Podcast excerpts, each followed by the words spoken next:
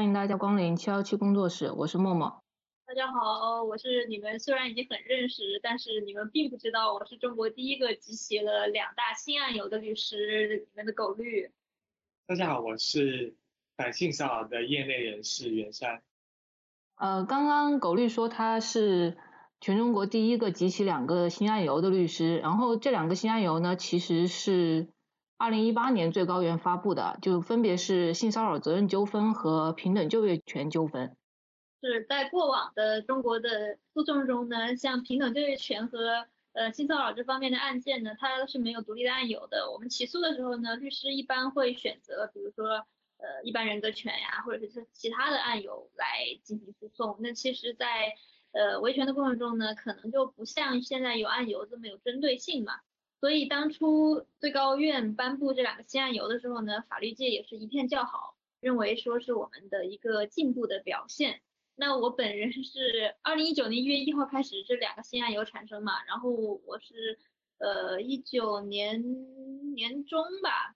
在珠海打了一个孕妇歧视的案件，然后这个案件是中国第一个平等就业权的案子，然后今年的六月份又。我我也不知道是不是命运选择了我，还是自身的努力。总之就阴差阳错又打了一个呃性骚扰损害责任纠纷的案件。我们自己上网查了一下，我应该是中国第一个把两个案由都打到了的律师。对，然后我们这一期呢，其实就是想主要来聊一下这一例性骚扰的案件，因为这个案子也是广东省首例的性骚扰案。是我们打这个案子之前。查了一下，广东肯定我们是第一例，全国也应该是第二或者第三例吧。第一例是发生在成都的。刚听律师说的这个广东省首例性骚扰的案件呢，我也有参与。然后为什么我说我是业界人士呢？因为我很早就开始在做性骚扰方面的一些研究，在学校里面也参与一些。就校内发生性骚扰一些事情的一些投诉啊、举报啊之类这些事情，所以应该是有五六年的时间了。那校内一般是什么情况呢？就是是说是学生之间，还是说老师之间，或者是学生老师这种？就我自己处理到的情况来说的话，比较多的还其实是同学之间的那种，尤其是年长的师兄对。师妹的性骚扰这种还挺多的，老师，尤其是男老师性骚扰女学生的，其实也是有。但针对老师性骚扰这一块的话，处理起来对学生来说会比较难，因为以学生身份去对抗老师，其实还是还是有些难度的。但是呢，以学生身份对抗学生的话，呃，这些处理起来会稍微简单一点。我还记得当时候有一个很经典的案例，就是有一个。研究生的师兄吧，他是那种无差别的性骚扰，每次到了中午要吃饭的时候，他就会在那个饭堂楼下徘徊，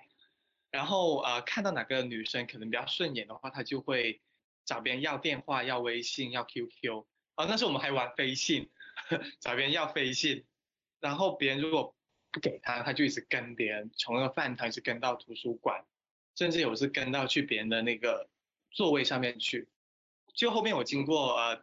一些简单的调查，发现有差不多有二十来个女生呢被他曾经这样对待过，就是还蛮夸张的。所以那时候呢，我们就一起来写了一封匿名的投诉信，就找了呃一些被他骚扰过的一些师姐或者师妹一起来写一封信，把这个他骚扰别人的过程给啊寄到他们的那个研究生院里面去了。然后当时研究生院的话，对他的处理就是找他谈的话，然后处简单处分了一下，他就消停一段时间。但是呢，后面我毕业时候没多没过多久，因为他他当初还没有毕业，我毕业他还没毕业，他又开始性骚扰别人，就是还蛮恶心的吧，就这个情况。主要还是因为当时学校里面没有一个长效的，就是投诉或者是处理性骚扰的机制。你其实对于学生来说的话，他唯一有的方法就是。去投诉、去举报，他也不可能说这件事情要闹大，家去弄一个很大的一个诉讼出来，这对他本身的声誉或者对他本身在学校里面立足，其实是很难的。我我当时上学的时候，记得是有一年暑假，然后因为我们法学班的人要考司法考试嘛，所以就我们几个法学班的同学就都在学校里复习。然后当时是有一天是隔壁，我们是法学一班，然后隔壁法学二班的女生突然就在厕所里尖叫，然后我们都觉得很奇怪，就大家都围上去看发生什么情况吧。后来发现是隔壁商学院的有一个在考。注会的一个男生，不知道他出于什么心理，总之他就是躲到了我们那边的，我们复习的那个教室旁边的女厕所的，他有两个隔间嘛，他躲在其中一个隔间里，然后那个隔间的下面，他那个隔间和隔间之间是一个木板门，但是他最下面可能有一道十来公分的一个缝是没有封死的，就没有封到底，然后那个男生就躲在一个隔间里，然后就趴在地上，用眼睛去看。旁边一个隔间里面的情况，然后那个女生就是上厕所的时候，就突然发现那个脚底下有一双眼睛嘛，然后就吓得半死，然后当时就想要说找找人来处理嘛，然后我记得当时我们法学院是有一个副院长在那值班，然后我们就把那个男生先把那个男生给围住不让他走，然后就把那个副院长叫过来，结果呢，那个副院长也是个男性，来了之后呢，他就跟那个那个男生聊了一通，就把他弄走了。然后还回过头来跟被看到了的那个女生讲说啊，你不要毁了她的一辈子啊什么之类的。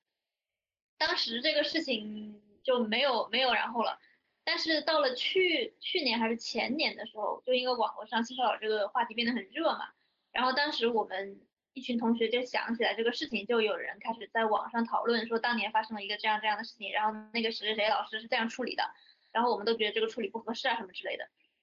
后来我记得就为就因为这个事情，因为当时我和另外一个学姐两个人就一直在说这个事儿处理的不对，这个事情可能过去了，但是学院应该有相应的一些东西来处理以后如果有这样的事情应该怎么办之类的。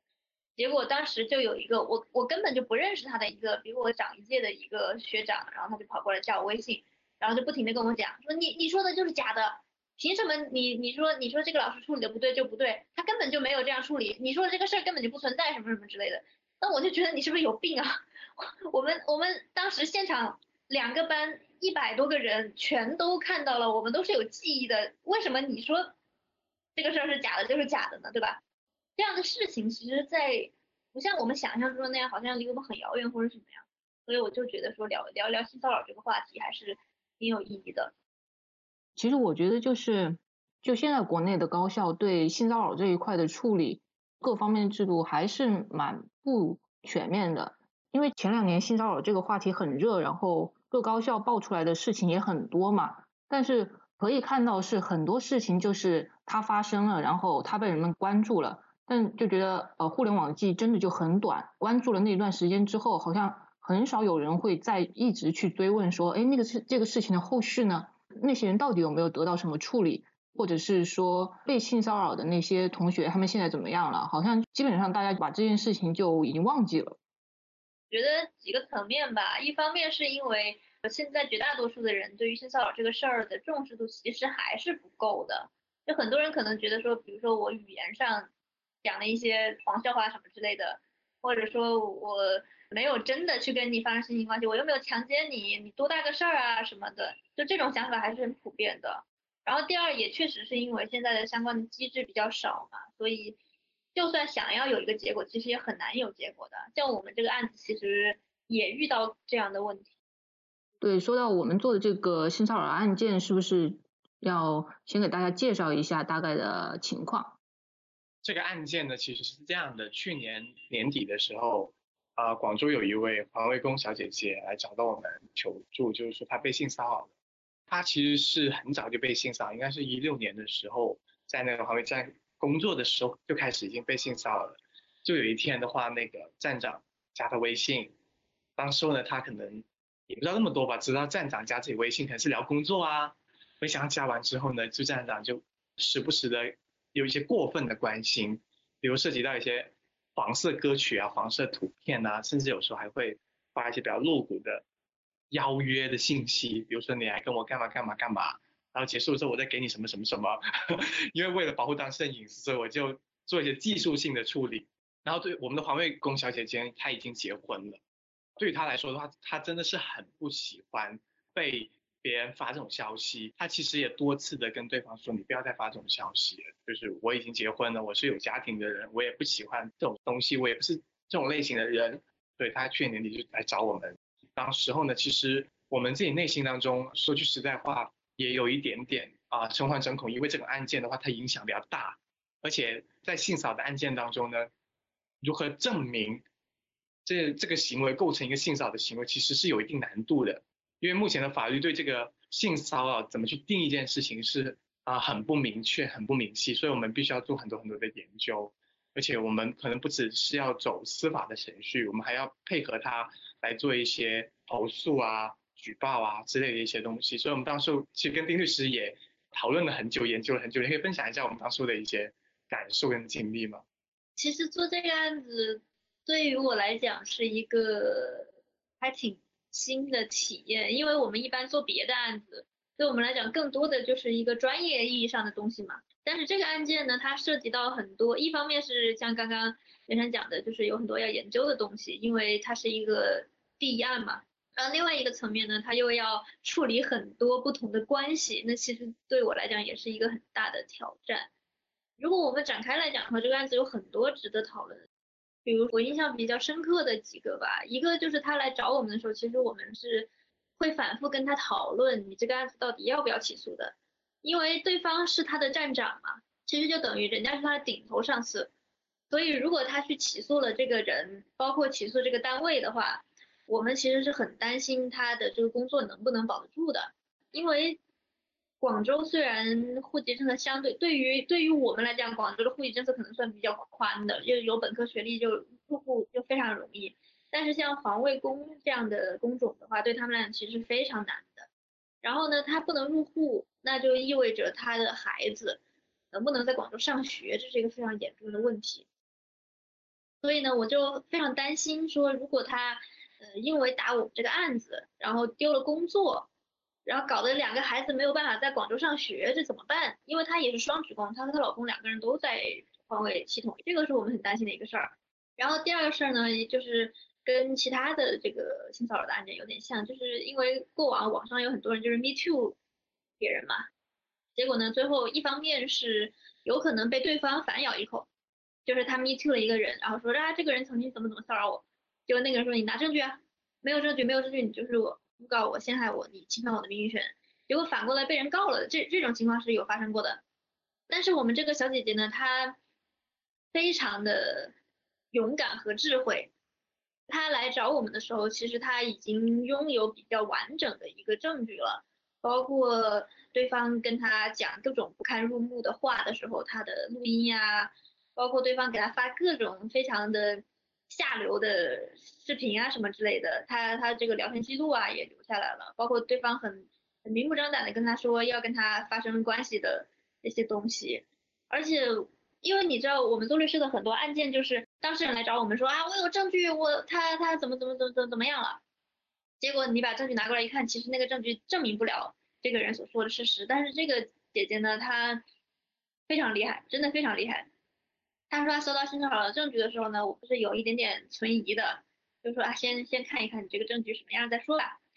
结果他把这个证据拿出来，真的是触目惊心，包括那个对方跟他聊天的记录啊，你就可以听到那个背景音，很明显的两个人就是在马路边上。在说话，然后这个这个站长就开始讲各种不堪入目的话，然后就在大马路上，旁边还人来人往的，他他也不避讳，就非常的猖狂。然后我们看那个站长给他发的那些视频，我都觉得我的妈呀，我要看出工伤来了，就是那个视频特别的猥琐。然后我我自己也是挺挺佩服他，能够在四年的时间里，就是坚持在这样一个地方工作。那其实他工作下去的动力也很简单，就是因为。这是一个事业单位，然后他在这儿收入相对稳定，然后他两个孩子在广州的公立学校上学，然后在他身上我也看到一种力量，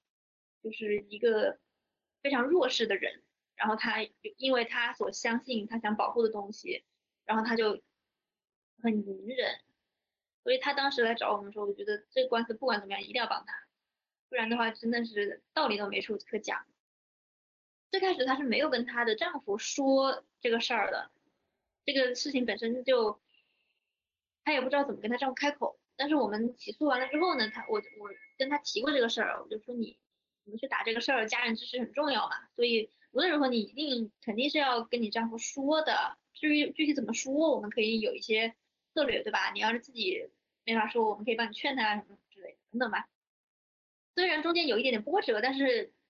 很欣喜的是，这位这位男士也是非常的大度，啊，可能用大度也不合适啊，但是总之他就是比我想象中要更快的接纳了这个事情，然后非常坚定的站在了我们这位姐姐的身边，两个人就是一条心。很坚定的，就是一定要给自己讨一个公道。这个事情本身也让我特别的感动，因为就我见过很多性骚扰的情况，但然后这个被骚扰的这个人呢，往往得不到自己的男朋友啊或者丈夫的支持。就这个男这个男朋友或者丈夫一般都就可能会说，啊一个巴掌拍不响啊什么之类的，然后就给这个受害人更大的伤害。但是在这个案子里，他们两个非常的团结，非常的一致。就最开始可能会有一点点。情绪嘛，就这也很正常，但是他很快的就能够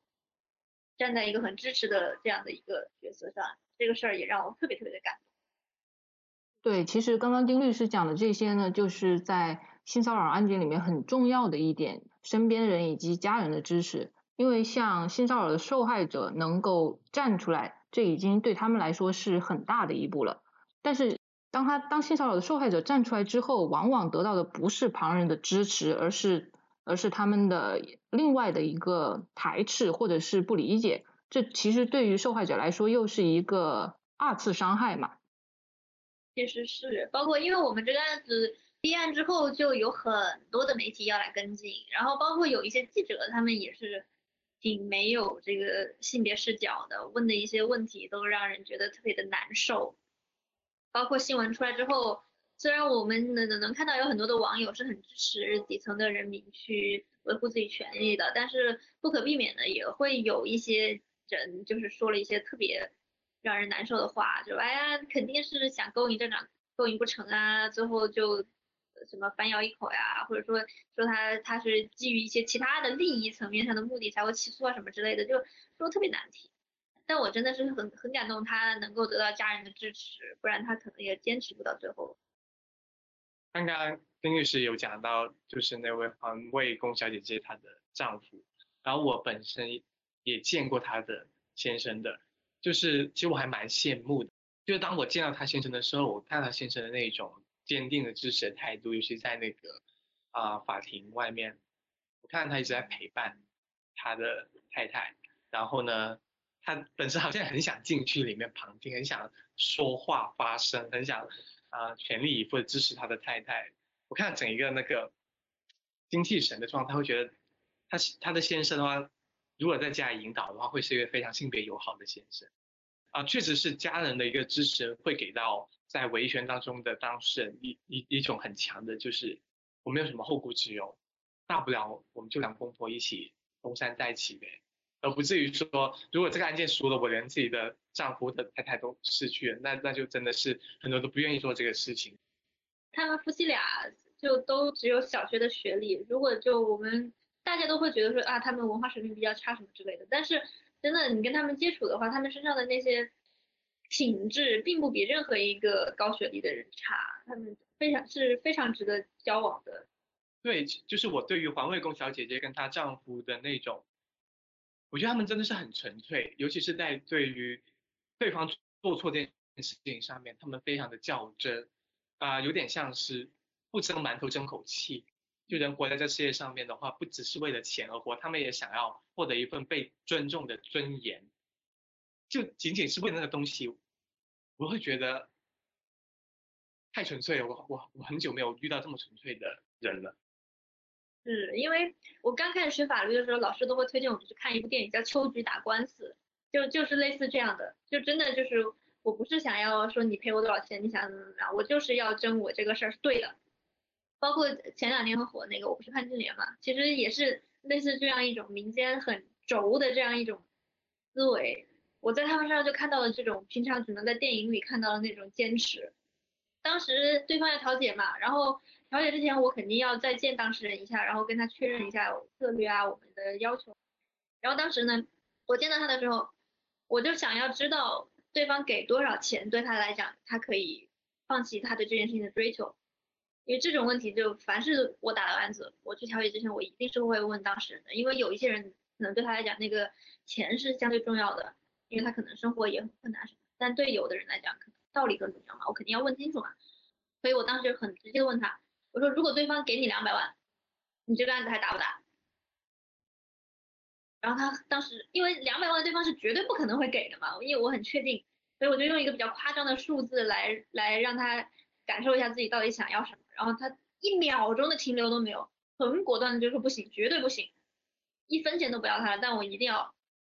就是让大家都知道他做了这些不该做的事情。哇，这这种东西真的是很久都没有遇到过了。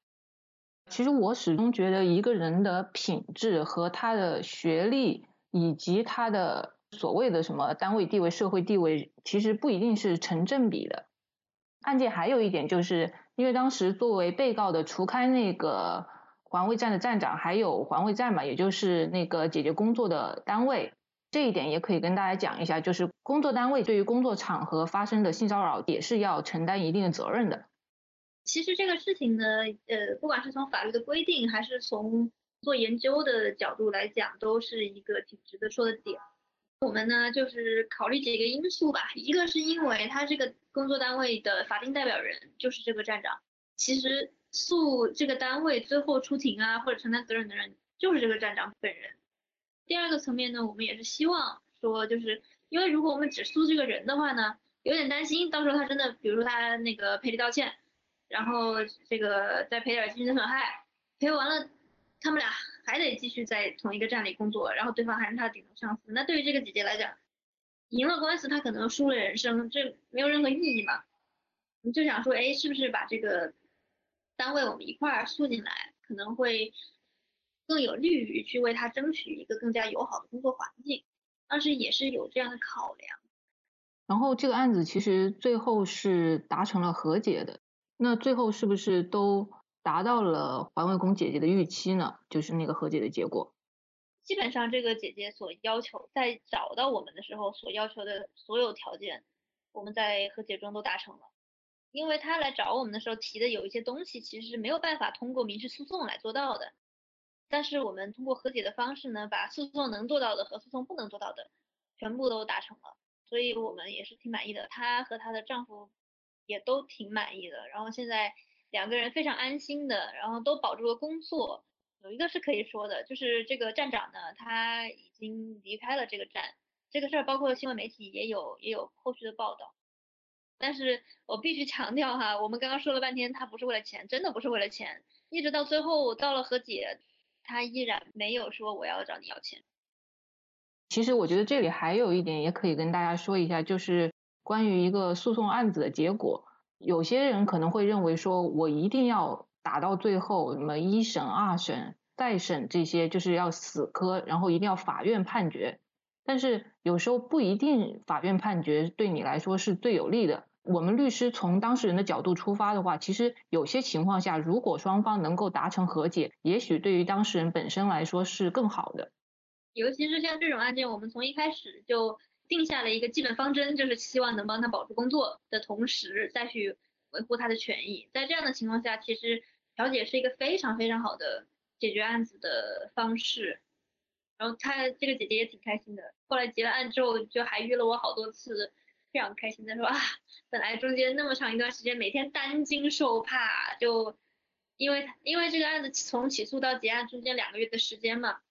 然后这两个月时间里，对方虽然我们。立案之后过了两三天，就出了一个通知，说要暂停对方站长的职务。但是后来过了两周，他又回来工作了。虽然他们两个没有直接的面交流，但是还是还是挺难受的嘛。